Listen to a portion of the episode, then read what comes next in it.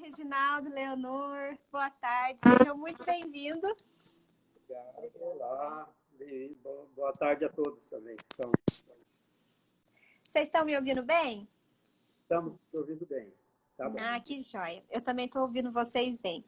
Que prazer para a gente aqui do nosso bate-papo no nosso Instagram recebê-los para conhecer um pouco da trajetória, aprender com o exemplo e com o ministério de vocês e conhecer um pouquinho mais dessa realidade entre os ciganos. Então é um prazer enorme recebê-los aqui. Alegria também estar com vocês para falar do trabalho e daquilo que Deus tem feito é, através das, daquilo que Deus tem nos dado condições de fazer na vida. Sim, com certeza. Vocês já estão na PMT, né, desde 2001, desde o começo da agência como a PMT, então é uma caminhada grande aí em missões e junto à agência. E a gente queria conhecer um pouquinho dessa trajetória missionária de vocês, alguns campos que vocês passaram, é, o tempo de vocês no campo. São muitos anos para resumir, né, em alguns minutos, mas um, um panorama geral para o pessoal de casa poder conhecer quem são vocês e o ministério de vocês. Bom, para início de conversa, é, há 40 anos atrás, né, em, 2000, em 1981, iniciamos o, o treinamento é, cultural. E fizemos ao todo mais ou menos, ah, durou uns sete anos, né, porque ainda fomos aprender idiomas, porque queríamos ir fora do Brasil. Em 1989, acabamos indo para o Senegal. E estivemos lá com tribos no sul do país, com tribos nativas, atuando por um período. Depois viemos para o Brasil para tratamento de saúde. Voltamos outras vezes, né? Até que em 2001 nós tivemos assim uma convicção que eh, não tínhamos mais condições é, de saúde e também no trabalho lá para continuar. Aí é, fizemos é, um tempo aqui no Brasil de trabalho com as igrejas e fomos para o norte, na Amazônia Legal, trabalhar com indígenas. E durante 10 anos atuamos ali no, no Amapá, no Pará, é, na Guiana Francesa, visitamos também outros campos ali no Suriname, estivemos atuando na, no Oiapoque, por esse período aí, né, e mais as aldeias entre os povos Apalaí, Tirió e outras etnias ali da região. Sim, Pode falar, Leonor. Nós fomos quando as crianças eram pequenininhas, né? A Raquel hoje está na Guatemala, mas ela foi com dois aninhos e meio para a África, para o Senegal. E os filhos cresceram e hoje estão em diferentes países, né? no mundo muçulmano, aí, em diferentes países. E os filhos eram pequenininhos, cresceram, passaram pelo campo e hoje estamos só nós dois com ciganos. E durante esse tempo de vocês, né, de já de, de grande caminhada, né, qual vocês acham que tem sido um maior ensinamento para vocês de, de trabalho no campo, de que Deus tem falado com vocês nessa vida de nessa vida missionária?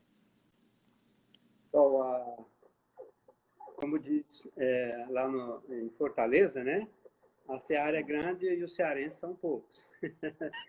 é uma realidade, né? Falta pessoas, tem recursos, falta ser feitos, tem recursos, tem equipamentos, tem é, possibilidades as mais diversas, mas faltam pessoas, pessoas, às vezes pessoas bem preparadas também nesse sentido, né? Então a gente tem experimentado isso e o, o grande desafio é dar continuidade, né? Aos ministérios, às vezes que outros começaram, às vezes de começar e deixar com outros.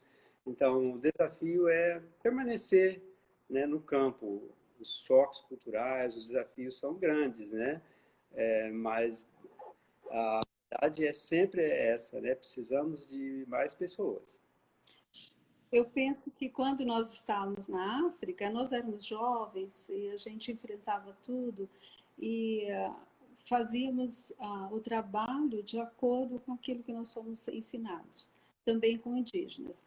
E, de repente, com ciganos, nós tínhamos que experimentar tudo novo, um povo, uma cultura diferente, então nós tínhamos que depender realmente de Deus. Foi muito choro e, é, e muita oração.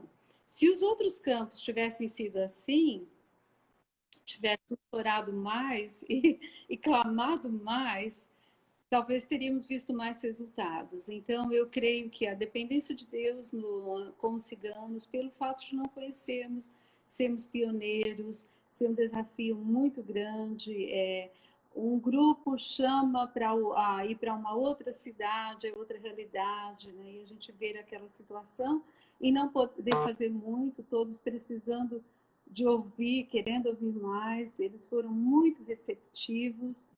Eu penso que nós chegamos assim na hora que Deus estava querendo colher os ciganos, né? Deus nos deu esse privilégio de ter tido experiência com outro campo e numa idade em que nós chorávamos mais e clamávamos mais. Para nós, a gente, vamos fazer mais, falar mais especificamente sobre os ciganos, mas eu é, reduziria tudo a uma palavra, né? uma reciclagem missiológica, né? Até em, em termos de pensar é, de, de certos conceitos, até mesmo de maneira de abordagem é, com o povo, nós tivemos que reciclar, né? Fazer uma reciclagem no campo mesmo, não foi na, na, na, na escola, né? Ou na, nos seminários, mas reciclar diretamente no campo. É, Para ter ideia, a gente tinha que, bom, temos que aprender um outro idioma na tribo lá no Senegal, aprendemos algumas coisas, né? É, e inglês, francês para poder comunicar, creole. creole. E depois, com os ciganos, a gente teve que desaprender o português, porque a gente tinha, um, a Leonor, principalmente, tinha um, uma ojeriza de português mal falado, né? Então, a ver os ciganos falar 10 real, para ela é uma, é uma afronta. Não, hoje não. Hoje, hoje não, mas ela teve que isso aí. E, e, sobre essa experiência de vocês no campo, né? De tantos anos de caminhada e depois entrando numa nova uma, um novo desafio né, de campo. A gente sempre tem conversado sobre é, chamando novos vocacionados aqui nessas lives, né? Tem sido oportunidades muito boas e a gente tem recebido esse feedback de como que o testemunho dos missionários e o trabalho deles tem impactado eles para eles também irem para o campo e conhecerem as realidades, né? Então, vocês, depois de tantos anos de campo e ainda começando um, um novo projeto, né, um novo desafio que também é pioneiro, né? Qual recado que vocês mandariam para as, os vocacionados que estão iniciando ou querendo iniciar agora no, num novo Ministério Transcultural?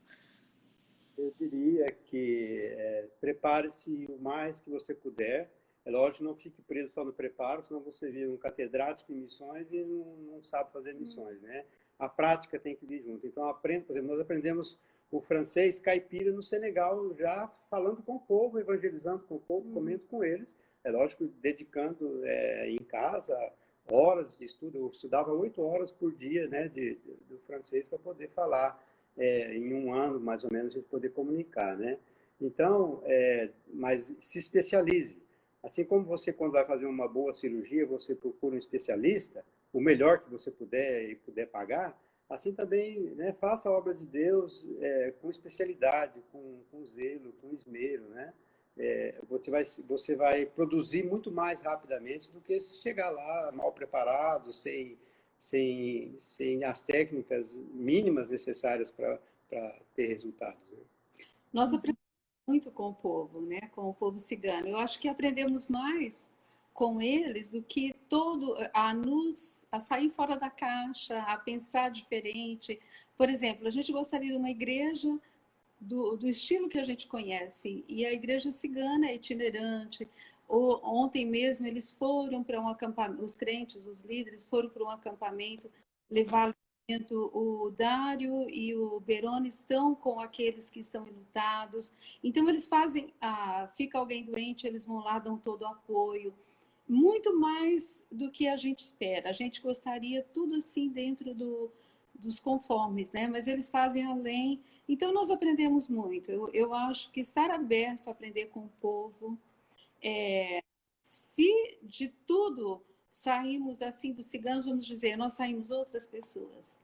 É, em vários aspectos, nós saímos muito melhor agora, estamos bem melhor do que quando entramos, cheio de ah, nome toques, né? Assim, muito com muito cuidado, tá? Hoje não, hoje a gente fala alto, fala à vontade, a gente come numa tampa se for preciso, veste o que for, dorme onde for. Então, tirou por terra muito aquilo que atrapalhava mesmo a obra. Então, eu penso que observar o povo, é, nós é, ganhamos muito com o povo cigano, fomos enriquecidos, amamos de coração, temos paixão pelo povo, porque a gente vê pedras preciosas neles, são assim preciosíssimos, e pensamos como o que o Senhor pode fazer, né?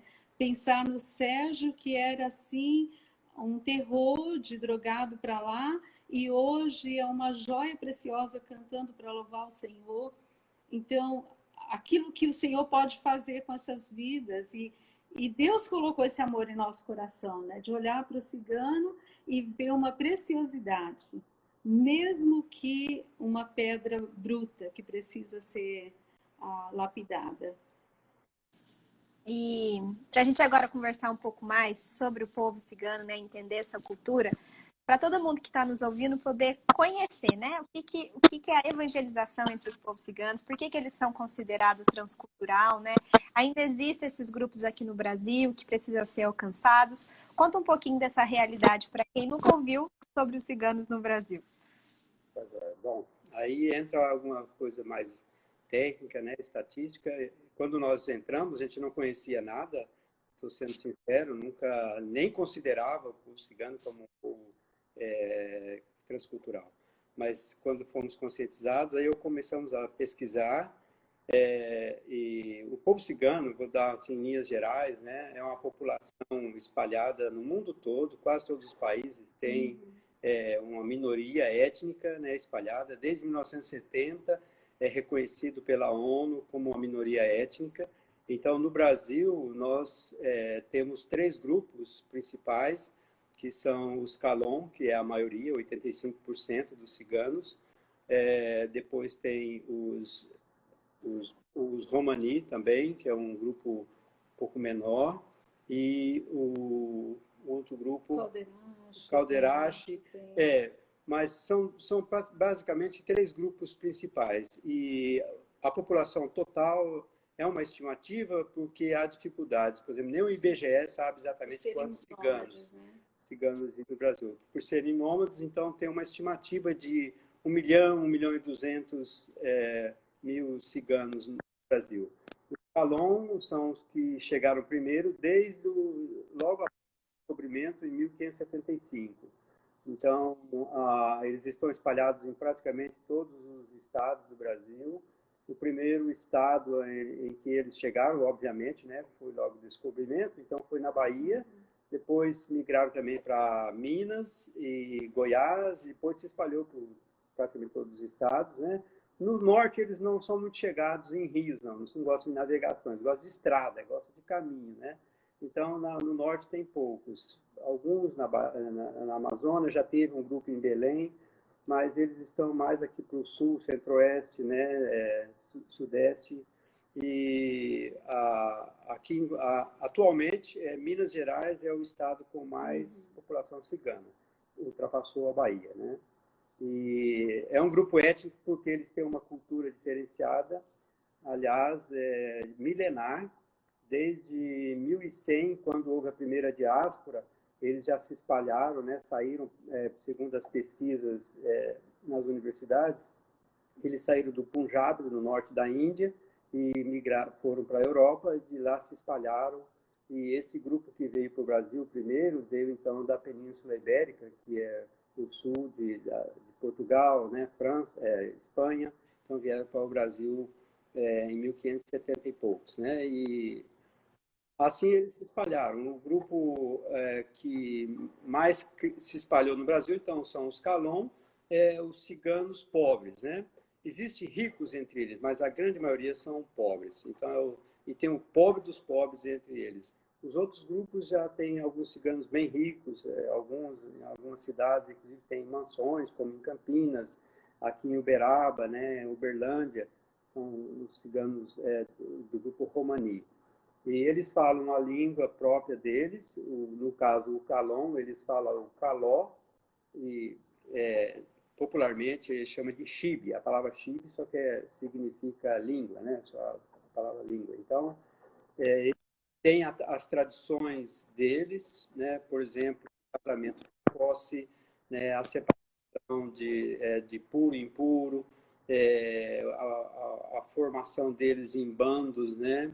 É, a escolaridade, eles não, não valorizam a escolaridade, é um grupo de cultura oral, uhum. é, língua ágrafa, né? não tem nada escrito assim é, da língua, a descrição deles mesmos, tem alguns estudos, mas eles mesmos eles não se importam com, aliás, eles é o contrário, eles preferem é, só a, a, a, questão oral, né? Então, nesse sentido, o povo, e eles têm também a tradição da, da religiosidade, então, entre os ciganos, o grande, o grande perigo é o sincretismo, porque eles, em cada país onde eles se instalam, eles adotam a religião da maioria. Então, se eles estiverem num país católico, como o Brasil, eles são católicos. Se eles forem para um país budista, eles vão ser budistas, né?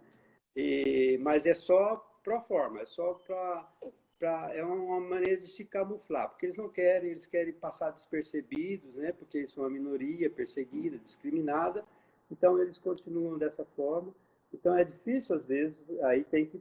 Pra, por isso que a questão da cultura é muito importante, né? Nesse aspecto transcultural, a evangelização transcultural entre ciganos, é o estudo da cultura que é relevante, né? A língua praticamente não faz muita... Porque eles nem querem que você aprenda, né? Eles não gostam, na verdade.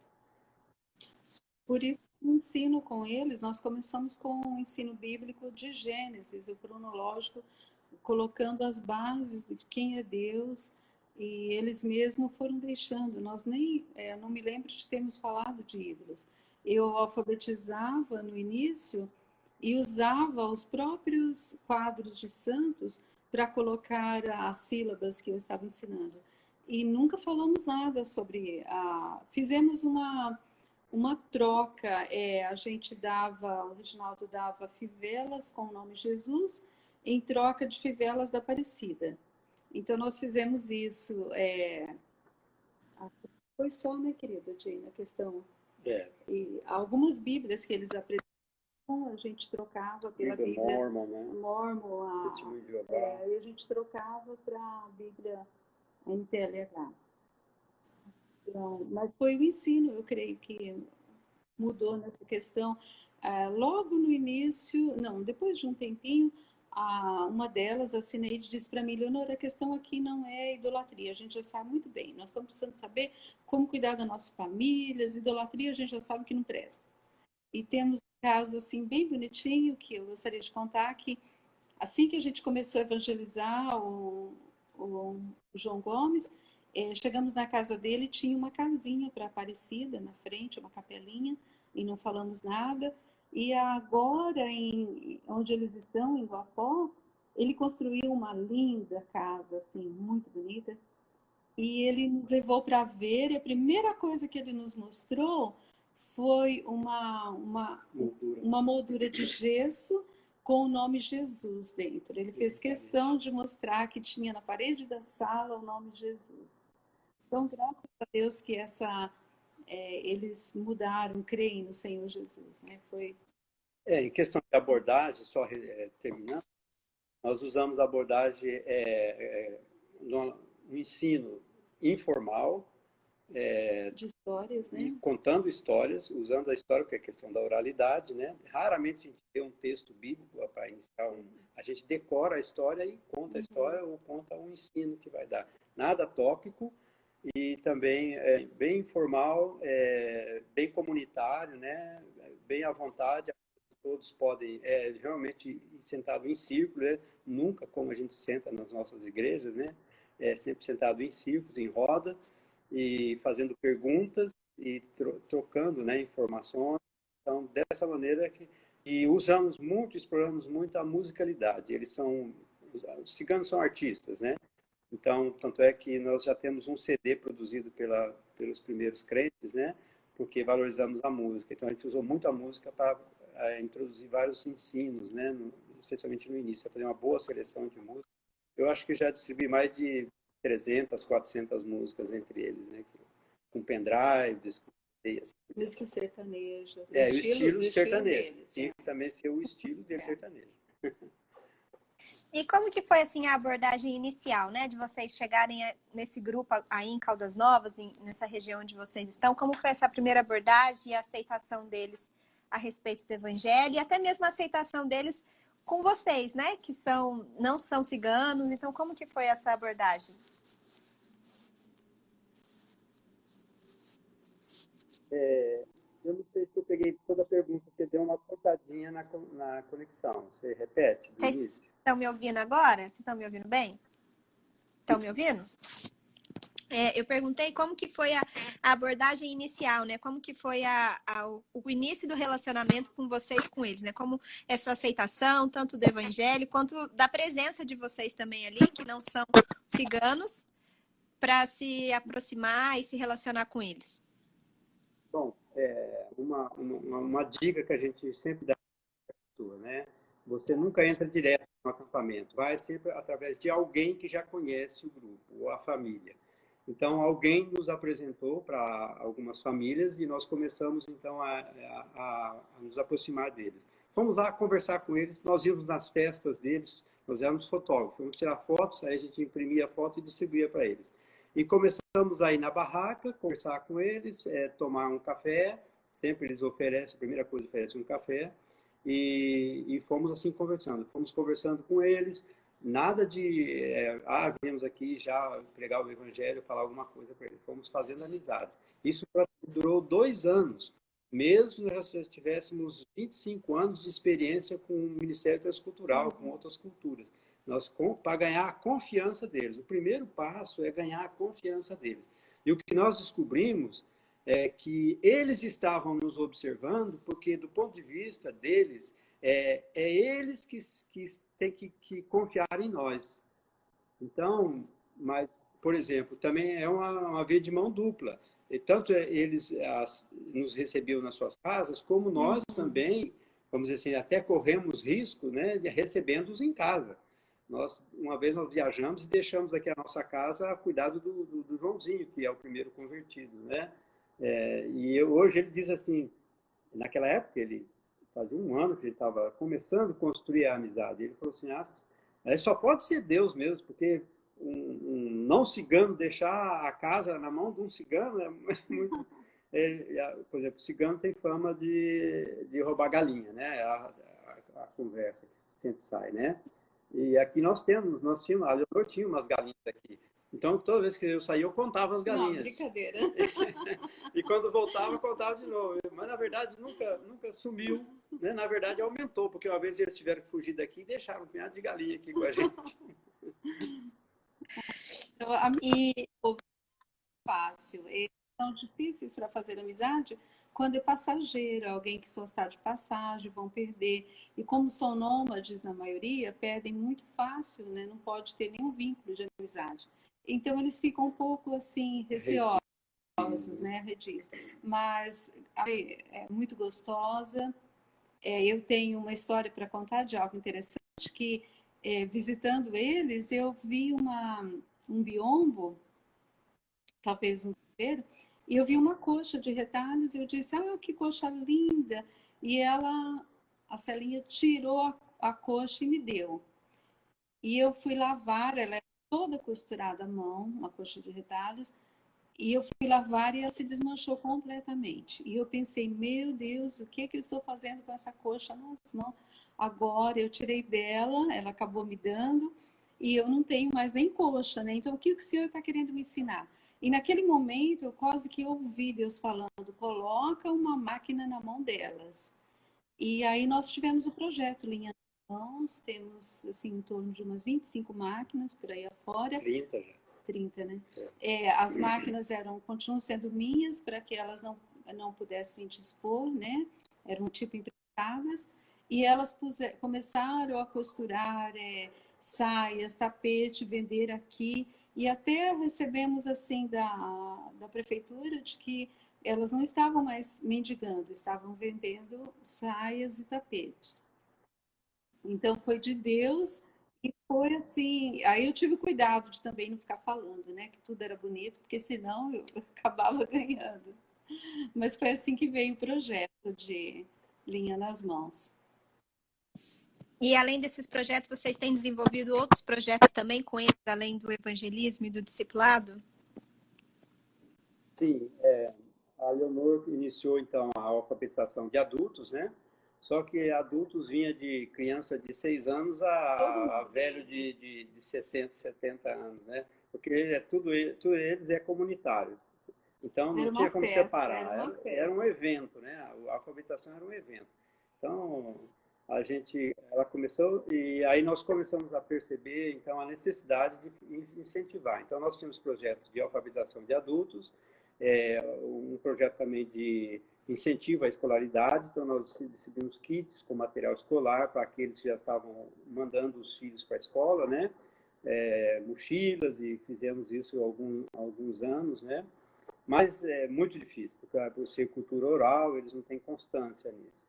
E, além disso, fizemos outro projeto de é, incentivo também e de conscientização. De legumes. É, nutricional. Uso, né? do filtro, né? É, uso de filtro, é, informação é, nutricional é, e também orientação quanto a remédios, né? Eles às vezes não sabem nem ler uma bula, né? Muito, uma bula não, uma receita, quanto mais uma bula. Né? Então, a gente dá muita ajuda nessa parte. Isso foi só no começo. A alfabetização não deu para continuar, porque eles dispersaram logo morreu alguém, fugiram todo mundo, então não dava continuidade. Fiz também morrins para alfabetizar os jovens e o, também temos um projeto com a SAF, elas me enviavam de Taguatinga, de Brasília, Brasília a, um kit para o bebê, para bebê. E nasce muito bebê entre ciganos. Atualmente estou com dificuldades porque a gente não está recebendo esses kits e temos bebê nascendo aí, né? Então foi um, uma todos esses projetos sociais abriram portas, foi muito bom, é, de muitos lugares, de pessoas que não, ah, ciganos que nem conhecem Jesus, vinham pedir.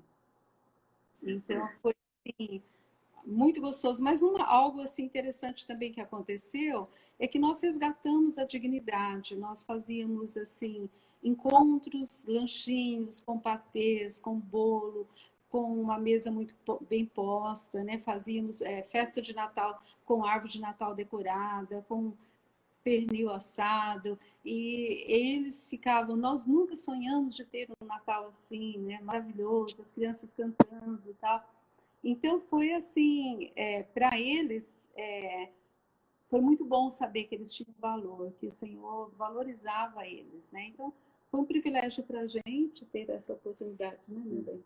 É, fazia parte de um projeto que a gente chama de cidadania, né, que é o resgate da dignidade.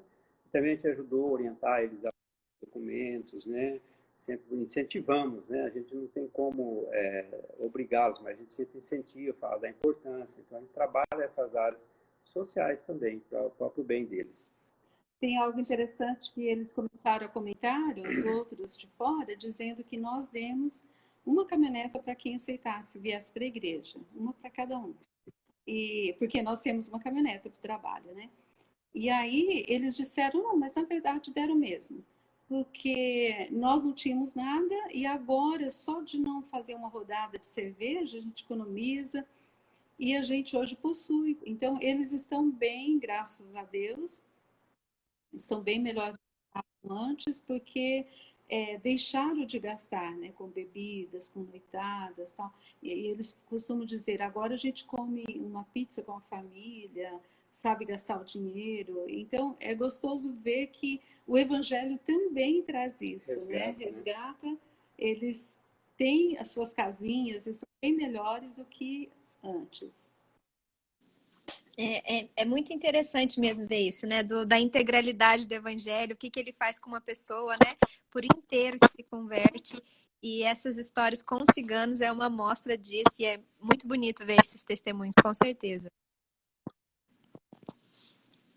E hoje é, tem a igreja formada, né? Inclusive tem, tem história de vocês a respeito da construção dessa igreja e de tudo que, que envolveu, e já tem um grupo base firme como que foi, né? Esse, essa para vocês ver pela primeira vez a igreja cigana se formando? Vocês conseguiram me ouvir? Tá Vocês estão me ouvindo agora? Está cortando um pouquinho a conexão. Está me ouvindo? Estou te ouvindo. Eu queria saber um pouquinho sobre a formação da igreja. Agora só, eu creio que deu para pegar. É, a igreja, o grupo cigano, na verdade, a igreja tem uma característica é, peculiar, né? Ela não tem o formato das nossas igrejas, nem de uma qualquer outra nem igreja. Adianta Eu creio que ela tem o formato adianta. da igreja do primeiro século, né? Que era uma igreja do caminho. É, a palavra forte de ciganos é caminho, né? Tanto é que a bandeira dos ciganos é uma roda, né? Então, uma, população em constante deslocamento. Então, a nossa igreja ela tem três características básicas, é o que nós estamos orando por isso, né? Que ela seja étnica, ou seja, do povo para o povo, dentro das características étnicas do grupo racial, né? Que ela seja itinerante, também na questão do aspecto cultural e missionária. Então, esse é o que nós estamos orando por isso. Então, dentre os convertidos, os, os primeiros, dos primeiro grupo se converteu, então tem três é, já com treinamento que tem função de, de presbíteros, né? Eles têm a função, não tem o cargo porque não foram eleitos assim é, ou empossados é, formalmente, mas tem a função. Eles eles oram, eles visitam, eles pregam, né? Eles ensinam na eh, as- a- até mesmo em público, né? E um deles, é, de- depois desses três, também tem um, um quarto, que é o Dário, que fez o IBEL, fez o Instituto Bíblico por três anos, que tem a função de missionário e está nos ajudando também no discipulado de outros, da visitação e trabalho, né? E estamos, esses, mesmo esses três, nós temos dado treinamento por módulos, ainda está em andamento esse treinamento, né? Mas já fizeram aí pelo menos três anos de treinamento, é, mas é uma formação continuada. E tem também quatro diáconos, né? Que tem pessoas que têm função de diáconos, são mais jovens, mas é, nós chamamos eles de auxiliares dos líderes, né? Então eles auxiliam os outros. É, inclusive o Dário tem um irmão que é um diácono, né? Então E o Joãozinho e o Sérgio, Joãozinho que são Sérgio. líderes, tem um irmão também, o Beroni. Berone e tem aí outro de outra família, né? Então, ao todo, é, entre os que têm função de presbítero e diácono e, e o Dário são oito pessoas, né? E é, ele, assim, não tem uma igreja no, no sentido formal, nós nos reunimos numa tenda, né? Mas, mas com a pandemia mudou tudo, né, É, Isabela? com a pandemia. Infelizmente, com a pandemia, eles não podendo reunir. Nós nos reunimos dia 11 de fevereiro com a ceia, mas depois disso teve tanto caso de, de Covid. Covid que eles pediram para nós não irmos, né? Então, infelizmente, mas algo assim é precioso, mesmo que a igreja não é dos moldes que nós queríamos, não anda do jeito que a gente gostaria, por isso que nós temos que sair fora da caixa, senão pensar fora, né? Senão a gente vai ficar doido, que não acontece como queremos. Mas só de vê-los é, quando se reúnem, pedir perdão antes da ceia, eles ah, pedem o público, porque todo mundo conhece o problema de todo mundo, então eles pedem perdão ali, reconhecem o erro, é, vão ajudar uns aos outros, né? vão orar, conversam. Então, isso nos alegra, que é algo assim espontâneo deles. Não precisamos é, a gente ficar forçando, né? Então, graças a Deus, tem um lado bom, mas tem outros carentes. Os ciganos não sabem o que é frequentar igreja. Eles nu- nunca frequentaram escola, nunca tiveram rotina. É, então, fica muito difícil ter rotina.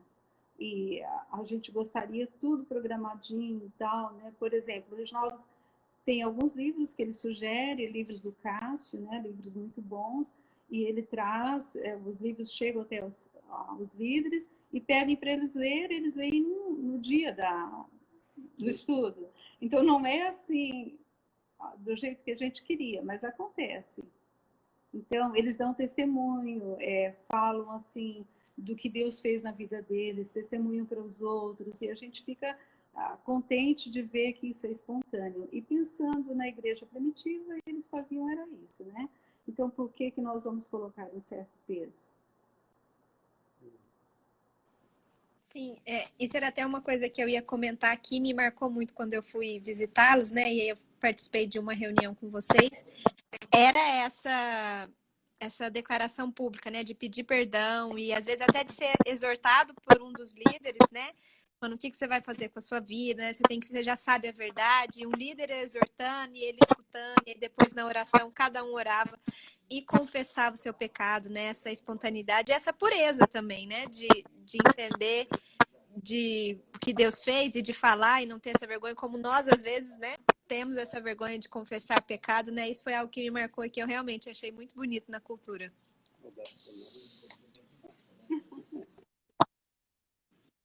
É, é uma. A gente. É... Pode, pode falar, vocês estão me ouvindo? Pode falar. ver a espontaneidade neles, né? Nas crianças, as crianças dizem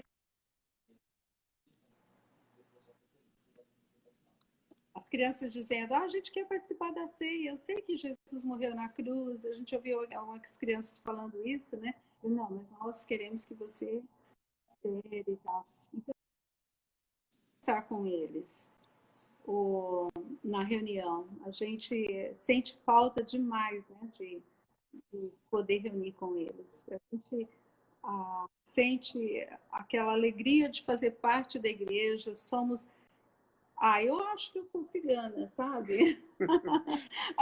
já está assim mesmo. É só um, esclarecendo, né? Eles pediram para a gente não ir, não que eles quisessem nos, nos impedir, mas por precaução, devido também à nossa idade, e a, Leonor tem algumas comorbidades, né? Então, por causa do risco na pandemia, tanto é que a, a mãe e os pais do Joãozinho, né, passaram muito mal, assim, mês, meio retrasado, né? É, até para UTI, então nesse sentido que eles, é, é, na verdade, é dado com a gente, né? cuidando com os velhos. Mas nós contamos Sim, hoje com, com o Dário visitando, né, a, aqueles que estão necessitados, né, querido? Tem sido muito bom, ele está fazendo. E o Dário está online, está falando assim, é, nós é difícil mesmo. Ele tá estão participando aqui junto com a gente. A gente recebeu uma pergunta aqui do Diácono Marcos, da Igreja Presbiteriana da Gávea, do Rio de Janeiro. Ele queria saber se, em relação à situação cultural dos ciganos com o cristianismo, qual tem sido as maiores dificuldades? Acho que tanto no evangelismo quanto no discipulado, né? É, a cultura cigana ela é, ela é hermeticamente fechada, né? Ela é muito fechada. Então, para você entrar é, como eu disse, né, é uma, uma, barreira a se transpor. Não é questão de língua, né, não é, é a questão mesmo, por ser um povo é, de tradição já milenar, né, perseguido, discriminado, até houve o holocausto cigano, né, na época do nazismo. Então, todas essas coisas é, foram criando barreiras, né? Então, é, realmente é, é complicado. É, e é um povo urbano que vive sempre na periferia, né? Então, também não é bem visto com bons olhos, né? Então, tem alguns riscos mesmo. É, entre eles, temos que é, as pessoas precisam que cuidar. Agora, a questão do evangelismo é, é, a, é, a, é a tendência ao sincretismo. Se não fizer um estudo, né? Se a pessoa que vai trabalhar entre eles não tiver um treinamento transcultural é, eu diria assim, treinamento estrutural é sério, né? De antropologia, de, de, entender realmente as diferenças, né? A questão da cultura, né? Assim, fenomenologia da religião, entender por que que acontece certas certos fenômenos entre eles, porque eles são místicos, eles são, é, por tradição, né, é, católicos, mas na verdade eles praticam magia, praticam várias coisas. Então, é a necessidade de se entender todos esses aspectos para não causar sincretismo. A primeira coisa que eles, quando você chega numa barraca, eles, eles usam a expressão, né, pelo menos os calão, eles falam assim, ora em mim, né? Eles não falam ora por mim, eles falam ora em mim. Então, eles querem oração, mas isso aí já traz, eles têm uma ideia de alguma coisa que você é, tem mais poder, então, que você, então é muito fácil chegar lá e você, de repente, ser aí um um grande líder religioso no meio deles só para é, orar poderosamente no meio deles. Isso não quer dizer que eles entenderam o evangelho. Então, a necessidade de muito bem um preparo muito bom e, como eu disse, né, entrar pelas vias corretas entre eles, que pode ser até arriscado se, se não, não, não for, né? Não seguir certas coisas. Nós tivemos é, exemplos de outros ministérios e é, de pessoas que entraram, pastores inclusive, né, de outras é, missões, né, que foram fazer o trabalho e acabaram assim fechando as portas, porque criticaram aspectos da cultura que para eles é melindroso, né? Então a gente sempre tomou cuidado nesse aspecto. Tem que respeitar a cultura deles. Essa cultura deles é milenar, a gente não vai mudar. Aliás, missionário nenhum muda a cultura de ninguém. Quem muda é o evangelho. O evangelho muda qualquer cultura, porque mudou a nossa. Nós cuidamos com a questão da oração, que quando eles pediam para orar neles, né, nós dizíamos, podemos ensinar a orar, sua oração não é, minha oração não é poderosa, poderosa é o nosso Deus, né? Então a gente cuidou muito para tirar isso, que tinha uma tendência, eles têm uma tendência ao pentecostalismo, a procurar algo fenomenal, uma cura, assim. E eles aprenderam que hoje, é, não enganam os nossos crentes lá não, sabe? Eles, aqueles que estão firmes, eles sabem que é, Deus curando ou não, Deus é Deus, eles entendem bem isso. Que pergunta. Estamos respondendo perguntas, né, Isabela? Então, se tiver outras...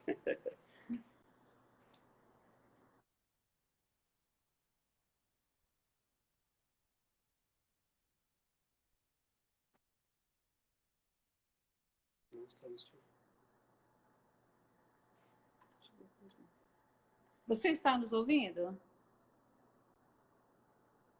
Não te ouvimos. Não estamos te ouvindo.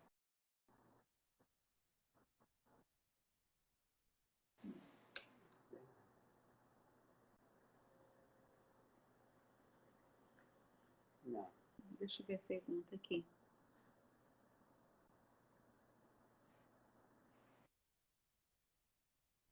e agora, consegue me ouvir? Agora consegue? Ah, então tá bom. É, uma outra questão também que foi é, bem emocionante para mim quando fui visitá-los foi as oportunidades do batismo da, da igreja. Aí, né? Eu pude visitá-los em dois, duas ocasiões de batismo que grandes...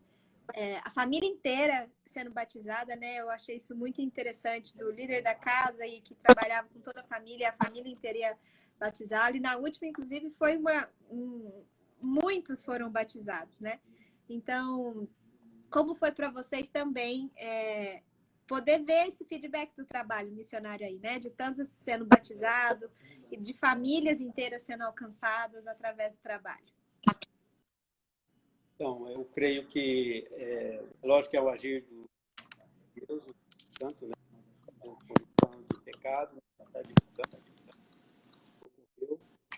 como ele é então eles, é, e a, a, por características, né, isso é característica de grupo, inclusive tem alguns resquícios de animismo, então eles tomam decisão em grupo, entendeu? Então, nesse sentido, né? Então, e assim, a gente usou a estratégia de sempre alcançar os homens e os homens é, que tinham posição de liderança, né? Então, numa família, a gente sempre focava, né, de alcançar essa pessoa-chave, e ele vindo, todos os outros vinham, né? Isso não quer dizer que havia uma conversão assim, sem nada, não. A gente, alcançando ele, é, alcançava os outros. E também o modelo presbiteriano, né, de batismo de, é, das crianças, né? Então, facilitou, é, foi perfeitamente é, dentro da cultura, né, aceito, porque para eles tudo é, é, em família e a família é, é a menina dos olhos para eles, né? Então eles, eles tomavam decisões em famílias e quando, é, aliás, sempre agora quando nasce um bebê a primeira coisa que eles querem é que seja apresentado o bebê, né? Aí depois já faz a apresentação, já faz o batismo, né? E, e as famílias foram assim, foi pai, mãe e, e os filhos foram sempre batizados juntos. É que teve alguns, nós tivemos um, você foi no batismo, que um senhor de idade batizou e ninguém podia acreditar que ele estava pedindo batismo, ele já faleceu. Ele, nós tivemos um problema de uma com uma advogada aqui que não quis devolver o dinheiro e aí ele, nós fomos até o, o, o, o escritório dela para devolver o dinheiro para ele e ela disse que não ia abrir um precedente e ele ficou muito mal com isso. Nisso, alguém da família ligou e falou: Olha, Leonor, nós, nós sabemos onde ela mora, isso não vai ficar assim, e ameaçou. Nós saímos assim descalço para o banco, o Reginaldo tirou o dinheiro. Chegamos lá na casa dele, o Reginaldo depositou o dinheiro no bolso dele e disse: Olha, aqui está mil reais, os outros dois mil nós vamos entregar dia 20 para o Senhor, mas aqui eu responsabilizo com a dívida. E ele disse: Não, mas não foi você, então eu, eu quero teu Deus, eu quero teu Deus para mim. Se você pode fazer isso, ele, ele trabalhava com ágil, né? E de repente a gente estava pagando uma dívida que não era nossa, e foi Deus que colocou no nosso coração, nós vimos o perigo, tudo de envolver. Então, a, nós falou, eu quero o teu Deus, me ensina, eu quero ser batizado. Então, quando esse senhor é, é, quis o batismo, os outros falaram, uau, se ele quer ser batizado, eu também quero. Então, foi assim uma mudança, algo que aconteceu e Deus nos deu oportunidade. Eu creio que a gente aproveitou a oportunidade, porque na verdade ele não ficou muito caro para nós porque nós tivemos mais investimento com outros do que do que com ele, do dia a dia, de muito tempo, de muita reunião, né? Então não foi assim tanto investimento. E Deus nos deu essa oportunidade, foi assim uma oportunidade de ouro, né? É só vale, né? Nós até recebemos críticas assim, num certo sentido, de alguns que não entendem muito as missões, é, que estava batendo muitas pessoas no início, né? É, eu quero dizer isso, que talvez metade dos que foram batizados foram eles mesmos que evangelizaram, porque nós, nós já começamos desde o início, quando eles já tinham seis meses, um ano, nós já começamos a discipulá-los para que eles evangelizassem outros. Então eles iam para outros acampamentos, evangelizavam lá e falavam, oh, vem aqui, porque agora eles querem ser batizados também. Então, é o caso do Dário, que levou a família dele de São Simão, né? que a família dele era de lá, família toda, o Dário levou a Cristo, então não foi assim tão. Né? Mas eu penso, resumindo o trabalho cigano, eu gostaria de falar isso, que Deus queria alcançar o povo cigano. E ele nos deu esse privilégio porque estava em posição ali, né? E já também mais de idade, eles falam também que se nós fôssemos jovens seria um, um empecilho para eles, com questão de ciúmes e tal. Então, Deus nos deu esse privilégio, alcançar o povo cigano. O Joãozinho costuma dizer, ah, os índios já foram alcançados no mato, todos os países aí, nós somos os últimos, mas nós somos os primeiros para Deus. Ele fala, mesmo, mesmo que a gente é os últimos para ser alcançado, então ele tem, ele fala sobre o, os ciganos terem demorado tanto, né, para ser e ainda estão, né? Tantos acampamentos que a gente que a gente não tem forças. Atualmente não temos nem como ir. Porque sentávamos na barraca, comíamos com eles, tomávamos café com eles. Hoje, como é que a gente faz isso com o Covid? Então, é só, é, nesse aspecto da família, né? É, por exemplo, como os ciganos, na cultura deles, tudo é, é da família, então, uma, um, entre eles, num acampamento, tudo é família. Então, eles não usam máscara, não tem a questão da higienização, distanciamento, né? Tudo isso, para eles, lá no, no, dia a dia, não funciona. Então, é, por isso que eles já, eles já falaram para a gente, logo no início da pandemia, eles disseram assim, olha, se chegar alguém, se pegar Covid aqui, vai pegar em todo mundo, porque eles não têm como, não tem controle social. As crianças, né? É, as crianças, as crianças não tem controle social que, que, que faça com que né, haja essa sensação. Muito difícil. Agora, aos poucos, estão pegando, mas isso já estamos né, há quase um ano e meio aí né, nesse problema. Né? Eu vi uma pergunta de como a gente ensina. Eu queria que o Reginaldo contasse como é que ensina no, nos acampamentos, como é que fala é, feijão. Ah, é só dando, é, como eu disse, é contar histórias de um modo geral, então nós usamos muito as, também as parábolas de Jesus, e uma das parábolas que eu sempre é, uso quando é um grupo novo, né? É, a gente sempre pede um punhado de feijão, né? É, cru.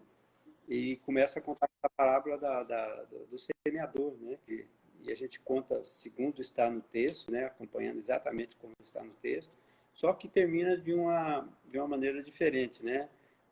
Jesus diz assim: quem tem ouvido para ouvir, ouça, né? A gente diz, diz assim, né? Quem tem ouvido para ouvir, presta atenção.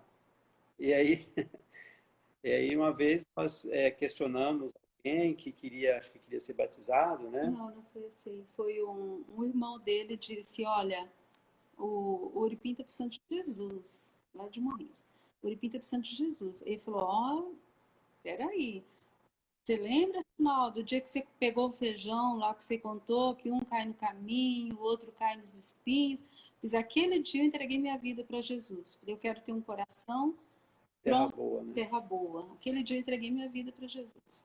Então, ele contou. E eles mesmos podem contar a história, né? E eu conto muita história para criança, que para todos, é, serve para todos, né? De maneira simples. Então, mas hoje eles estão, eles mesmos ensinando, né? Quando eles ensinam, quando eles querem, quando ah, eles fazem. E é, você mesmo, vocês mesmos já falaram, né, que eles estão no nível de eles evangelizarem outros acampamentos, né, outros grupos e, e alcançarem essas, essas outras outros acampamentos que estão estão tão distantes, né? E mas mesmo eles evangelizando ainda são muitos ciganos, né, a serem alcançados e alguns ainda precisam ser discipulados, né? E atualmente, pelo menos na PMT, é só vocês que têm trabalhado com os ciganos, né? Então, necessita mesmo desse clamor de novos missionários para alcançar ainda os ciganos que ainda não foram alcançados em outras regiões do Brasil, né? É, a população, como dissemos, né, vamos considerar aí um milhão de ciganos, né? Tem pouco mais de 20 obreiros, é, vamos dizer assim, obreiros autóctones, obreiros ciganos mesmo atuando, acho que nem, nem tem essa quantidade de obreiros ciganos evangelizando ciganos. Entre outros, mas às vezes até tem preparo né, transcultural. Tem da Batista, é, tem mas tem outros é, mas tem outros ministérios, mas é, como eu diria, né, da Assembleia de Deus e outras igrejas, né, que estão também se esforçando. Então o desafio é muito grande, né? Se você considerar a população, é praticamente é, é tem obreiros entre eles, né? Falta muito mesmo. Nós estamos aqui na região, nós, estamos, é, nós temos acampamentos em 10 cidades, né? Que nós temos, poderíamos é, colocar um missionário lá amanhã, né? Sendo treinado, mas não temos, né? É, as portas estão abertas. É, então, o desafio é muito grande. Precisamos de pessoas bem treinadas, né? tem que ser casais porque a cultura né exige esse aspecto uhum. né então, é, algum, algumas, existem algumas dificuldades, mas é, é, necessário, precisa levantar pessoas para evangelizar os ciganos e quebrar esse preconceito. Né? A igreja, muitas vezes, também não está é, aberta para, para os próprios ciganos. Né? A gente tem tido alguns entraves aí de algumas igrejas que não, não estão sendo receptivas né, à, à população, aos crentes ciganos, tá? mesmo que já apresentamos como crentes, eles ainda ficam assim meio reticentes ainda. Hoje, quais cidades que vocês têm atuado? É, nós atuamos aqui em, em, Caldas Novas, né, onde moramos. Começamos aqui e agora ficou algum, algum um acampamento aqui e nós damos assistência lá, né? Mais assistência social. Agora mais assistência social, porque esse grupo já foi evangelizado e alguns aceitaram, outros não, então e eles é, é, um grupo também nômade, né? Eles não permanecem aqui, eles vão e voltam, assim, cada dois meses eles saem daqui, né? Então, em Morrinhos tem um grupo já de sedentários, que a gente já está há uns quatro anos também. Mas também social. Social, mas também ensinamos e temos um grupo de Só batizados. por lá. falta de obreiro, falta, falta de obreiros, de ensino, a gente falta não, ensino. Falta ensino. Aí temos em Itubiara, Piracanjuba, Piracanjuba é, Goiatuba, Goiatuba Pontalina, Pontalina, Araguari já fomos. É, Mais ou menos umas 10 Guapó, cidades. Né. Só que nós não podemos dar assistência nem, nem. Bom, não estou falando da pandemia desse, do ano passado e esse ano. Mesmo antes, é muito trabalho, muito trabalho. A gente dá com assistência com cestas básicas atualmente, com as roupinhas de bebês, com essas máquinas, e, é, e telefonamos, oramos com eles, mandamos ajuda, né? Atualmente o, o Dário está com uma família bem difícil que perdeu o irmão e ele está ali orando para eles não fazerem algo errado e depois ele sai lá para São Simão que o tio também faleceu então ah, nós precisaríamos de mais obreiros de mais pessoas ontem o, um, um dos uns líderes lá foram até o acampamento do desses que perderam para ajudar levando cestas básicas é, eles vão até os outros, né, bem, os outros uhum. acampamentos e levam cestas básicas. Visita é, no hospital. Visita no hospital, né? Teve uma época em que eles visitavam a cidade vizinha, faziam comida, faziam, pregavam, ensinavam. Mas atualmente está difícil, né? Tá, não está podendo receber. Ou, por exemplo, eles pegaram Covid, então outros acampamentos não aceitam eles fica difícil, porque tem medo, né? Então.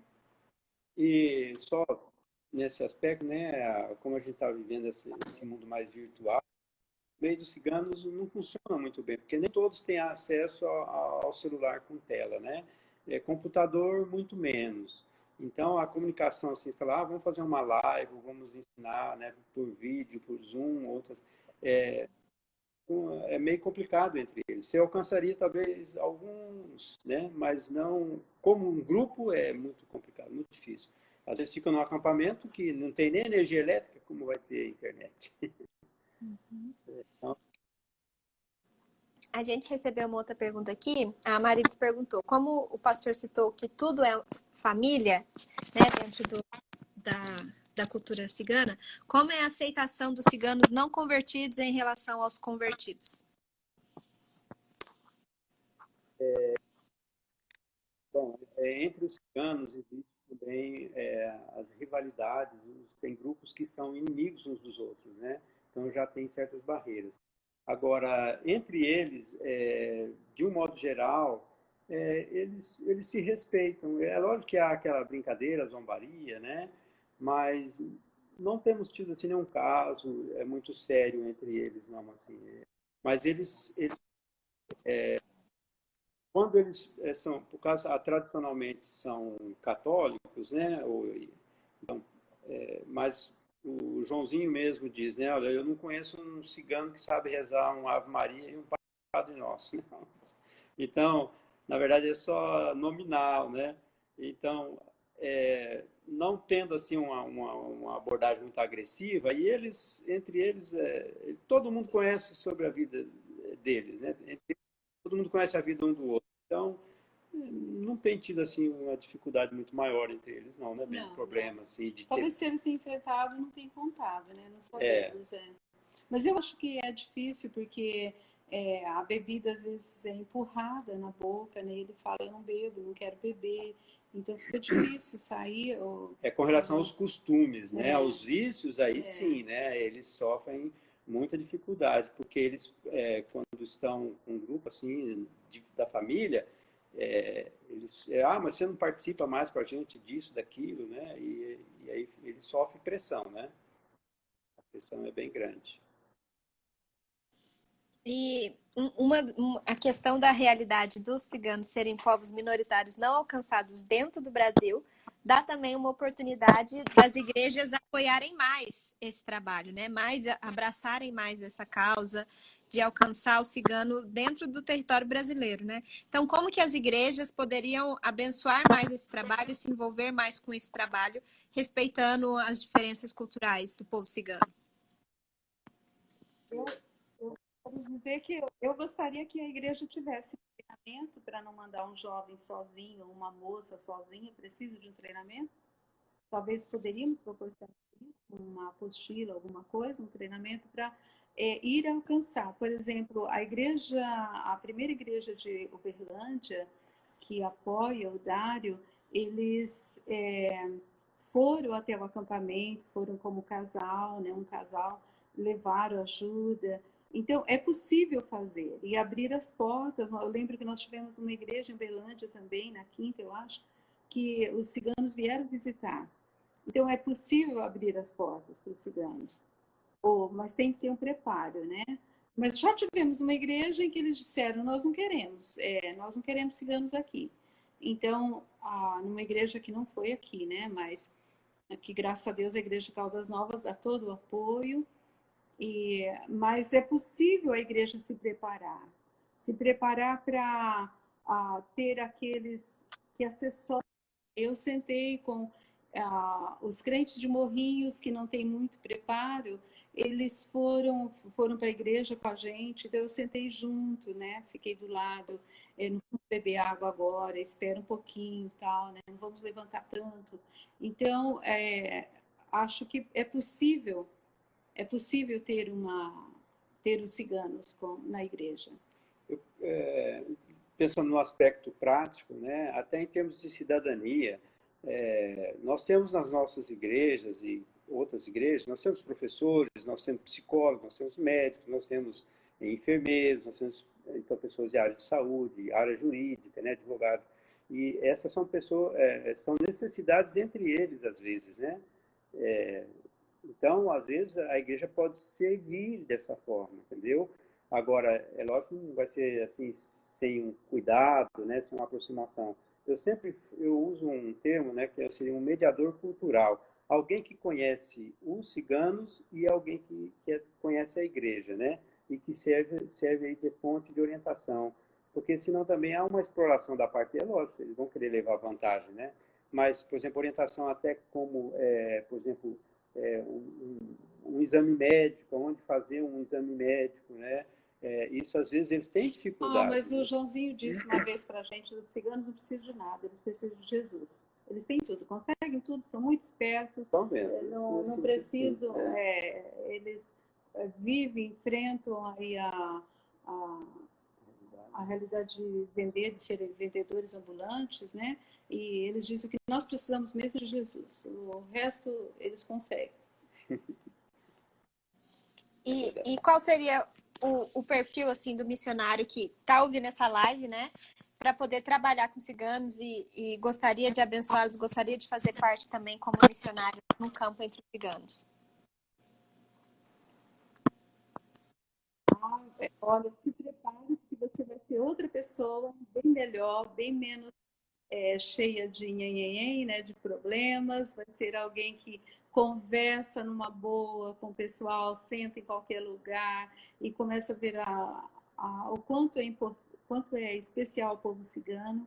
E o, o mais importante é o cigano, o cigano te aceitar, o que é difícil, não é fácil. De ver alguém que tem os olhos assim maliciosos, ou paqueram, ou então isso não tem abertura entre eles. E então, se tem aí um casal interessados, que lembrem, lembrem que o povo cigano tem que te, te receber, aceitar, e você vai aprender mais do que você vai dar, com certeza. Hoje nós somos outros por causa dos ciganos. Nós temos um, assim, a menos travado, né, bem? Como a gente poderia falar? Despojado. Despojado. A gente, a gente enfrenta qualquer coisa, fala qualquer coisa. E... Essa falando do perfil. Eu creio que o perfil né, é alguém, claro, alguém que primeiramente a Deus, né? E ama a, a, e disposição de aprender outra cultura, outros costumes, uma pessoa bem aberta, né, para isso. É, mas como eu disse, é, precisa ser aceito pelo, pelo precisa, É lógico, precisa ser aceito no sentido de, de, de, de conquistar a amizade deles e também deixar ser conquistado, né? se for uma pessoa muito reservada, nós tivemos uh, alguém que nos ajudou um tempo, mas era muito reservado, muito na dela, né? Então, é, os ciganos, eles, eles, também, logo, eles fecham a porta, né? Eles, eles são muito, assim, eu diria, são muito educados, viu? apesar que, verdadeira, mas são muito educados, são muito respeitosos, né? E, mas também eles, eles não vão dizer na sua cara, ó, oh, você não serve, tá, não. Mas você não vai ter, eles não vão te ouvir. Eles vão te escutar, mas não vão te ouvir, não. De jeito nenhum. Então, tem que ser uhum. alguém Se tiver uma meia, uma meia idade, né? Melhor. É melhor, por causa da. A Leonor falou, né? Da questão dos ciúmes, né? Entre eles, porque eles casam muito novos, né? Então, menina de 13 anos, 14 anos já é uma, uma mulher casada. E então nós temos, no caso, né, entre eles, pessoas com 35 anos já são avós. Então, 35 anos para lá, né, você já está numa faixa boa, né? Está tranquilo para trabalhar entre eles aí, sem muita entrave, né? É, se prepare para se apaixonar por um povo e a viver como, como eles, né? Viver a realidade deles. É, é, interessante porque em outras lives a gente fazia um chamado né, para o jovem se envolver com a missão, mas essa é uma missão também para pessoas mais velhas ou para pessoas mais experientes que tem também espaço para uma missão específica também, né? Que precisa dessa experiência, que precisa. Então, pessoas mais velhas que queiram se dedicar a missões têm espaço e ainda você pode ainda receber um chamado para ir trabalhar com ciganos, com certeza. É na própria cidade onde a pessoa está. Pode trabalhar com na, na, ir na redondeza né, da cidade lá e ver, pode trabalhar onde está mesmo, porque no geral tem ciganos na maioria das cidades. É, você lembrou algo importante, né? É, na cultura, muito forte na cultura cigana, o respeito ao, aos idosos, aos velhos, né? Alguém, alguém que tem mais idade. Então, é, por isso, né? Se você já, a pessoa já tiver, né, uma certa uma, uma, vida, uma experiência maior de, de vida, né? mais anos e, e mais experiência de, de, convívio e tá? ela vai ser, naturalmente, ela vai já entrar num nível onde as pessoas vão dar atenção, vão, dar, vão respeitar, por causa do próprio aspecto da cultura. É, o, nós começamos na casa do Joãozinho, foi o Igor que nos apresentou, o Igor Shimura, que nos apresentou o Joãozinho, e o Joãozinho só não nos mandou embora porque o Reginaldo é um não cigano velho. Ah, na verdade, os nossos nomes, né? Eu sou Gajim Velho e o Reginaldo é Gajão Velho. Então, é, ele não, ele respeitou, por isso que ele ouviu. Inclusive, o Dari te mandou uma mensagem aqui falando: fizemos o teste com o Reginaldo por um ano. É, não é, é o Dário, fácil. quando nós chegamos, eu lembro nas primeiras vezes que eu fui na, no, no acampamento, né? A gente se reunia na rua, assim, na beira da calçada, conversando. A Leonor reunia com as mulheres, eu reunia com os homens. Quer dizer, reunia não, né? Se juntava lá para conversar, né? Mas o Dário era de botar pergunta para todo lado, né? Ele fazia pergunta de todo tipo, né? Era, era um questionador, né? Ele não, não ficava querendo botar na parede, mas tudo ele queria saber. Eu falei, isso aí vai dar um bom... É, e eles, mesmo, eles mesmos disseram que o, o Dário deveria ir para o seminário. Mas foi algo interessante que nós colocamos no telão, um, acho que um lençol no acampamento do Dário. Tinha dois acampamentos, do Joãozinho e do Dário, aqui em Caldas. E a gente apresentou para o Natal, então tinha uma imagem que era o, o lá o curral, né, onde Jesus estava, Maria Jesus com o bebê, e em cima a estrela de Belém. E estava tudo apagado, né, e aquela imagem, e de repente o Dário falou: Olha o que está em, acima do, do, do telão. E nós olhamos, era Marte, né, brilhando muito em cima. Aí o Dário disse: a, a estrela nos visitou hoje, porque Jesus chegou para o nosso acampamento. Eu não me lembro disso, nem sei se o Dário está lembrando. Que lindo, que lindo testemunho. É, para a gente finalizar.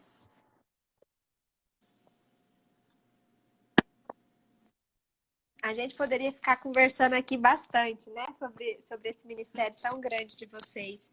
Mas para a gente encerrar, vocês gostariam de deixar alguma mensagem para a igreja, para as pessoas que estão nos escutando sobre a importância do trabalho com ciganos e de, ainda a necessidade de se alcançar os ciganos?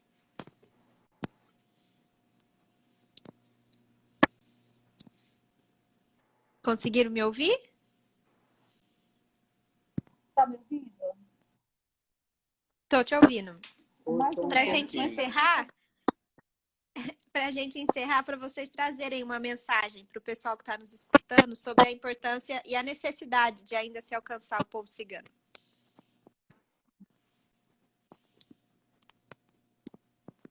É, eu gostaria de dizer que o povo cigano é um povo lindo, amamos de coração, queremos vê-los conhecendo a Cristo e que a igreja não discrimine. Que a igreja, eu sei que é o que Jesus gostaria, né? Que a igreja aceitasse, abrisse as portas para o povo cigano.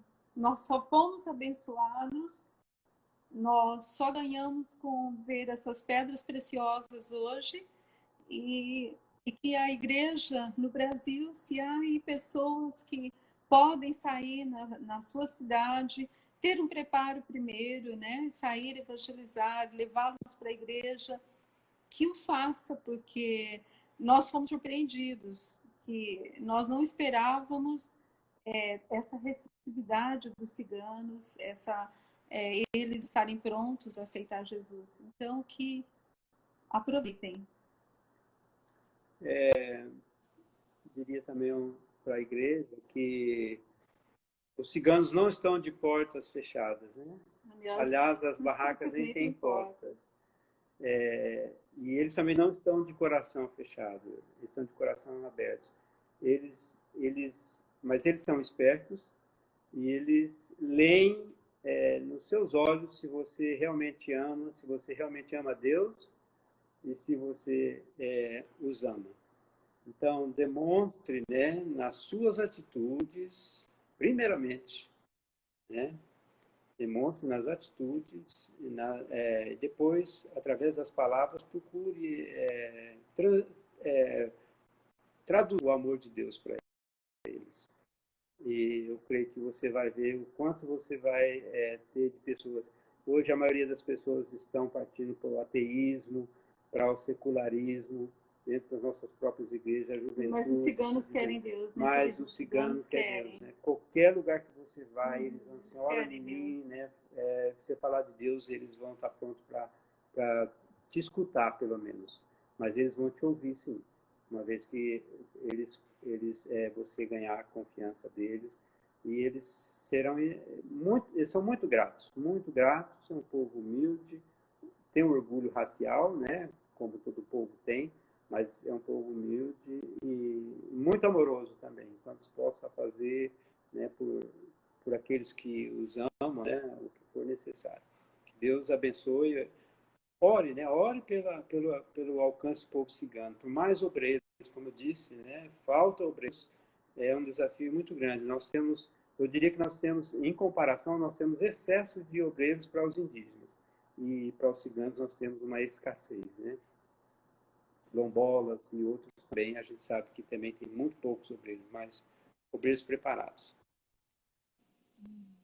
E compartilha também com a gente alguns pedidos de oração para que quem está ouvindo essa live, quem vai ouvir depois, puder orar especificamente por vocês e pelo trabalho entre os ciganos.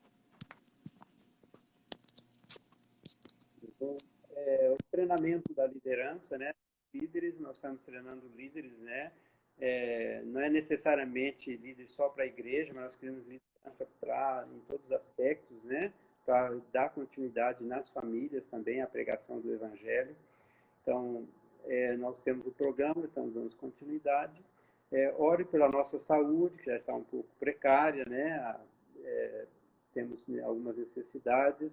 É, pela nossa família, nós ore pelos nossos filhos e netos, que estão todos é, não temos nenhum aqui no Brasil, então isso é um, e com a pandemia, né, até é, impedidos de visitar, faz filho, tem filhos que faz já quase dois anos que nós não vemos. Mas a gente tem filhos aqui sim, querida.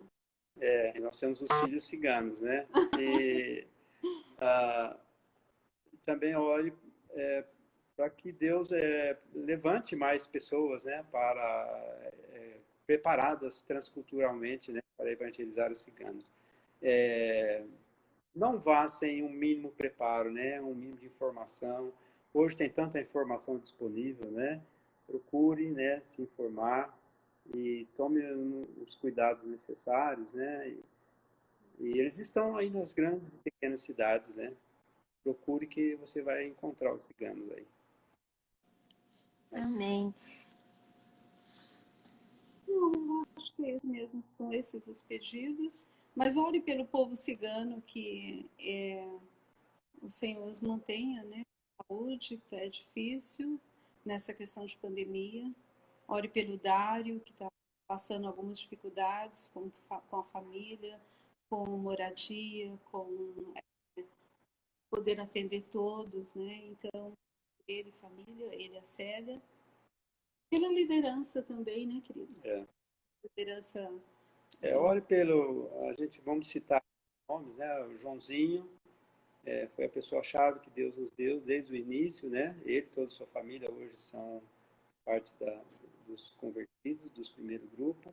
É, o Sérgio, irmão dele, estão gravando já o segundo CD, né? Então, esse projeto para evangelizar, ore pelo Sérgio. É, ore pelo João, João Gomes, que é, é, um líder de um outro clã do grupo, né? Ele tem vários filhos e filhas, então tem algumas dificuldades com genros que ainda não são, não estão filhos, né? É, já ouviram o evangelho, mas não estão firmes, dão muito trabalho para ele. E também outros, é, os diáconos, né? Os Peroni, irmão do João o, o Dorivan, o Leandro, o Lapinha, são aí os que estão em treinamento aí, se preparando. Joia.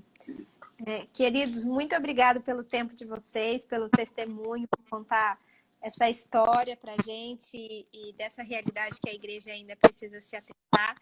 Que Deus continue abençoando ricamente o ministério de vocês. Amém. Amém. Obrigada pela oportunidade, foi um prazer. Obrigado também a todos que acompanharam e que Deus abençoe cada um e cada família. A gente vai deixar salvo aqui nas redes sociais o contato do pastor Reginaldo, da Leonor. Então, se vocês quiserem receber notícias sobre o trabalho cigano, quiserem conhecer, se envolver, ser parceiro desse ministério deles, vocês podem acessar os canais que a gente vai deixar aqui nas redes sociais. Vamos deixar também os pedidos de oração para vocês continuarem orando. E se envolva com a causa cigana, seja uma igreja que abençoe esse ministério e leve essa live também para outras pessoas, para poder mais pessoas conhecer esse trabalho e alcançar esse povo que ainda é minoritário aqui no Brasil e está aqui do lado das nossas igrejas. Obrigado por acompanhar a nossa live. Na próxima semana a gente tem mais uma, toda terça-feira, às 18 horas.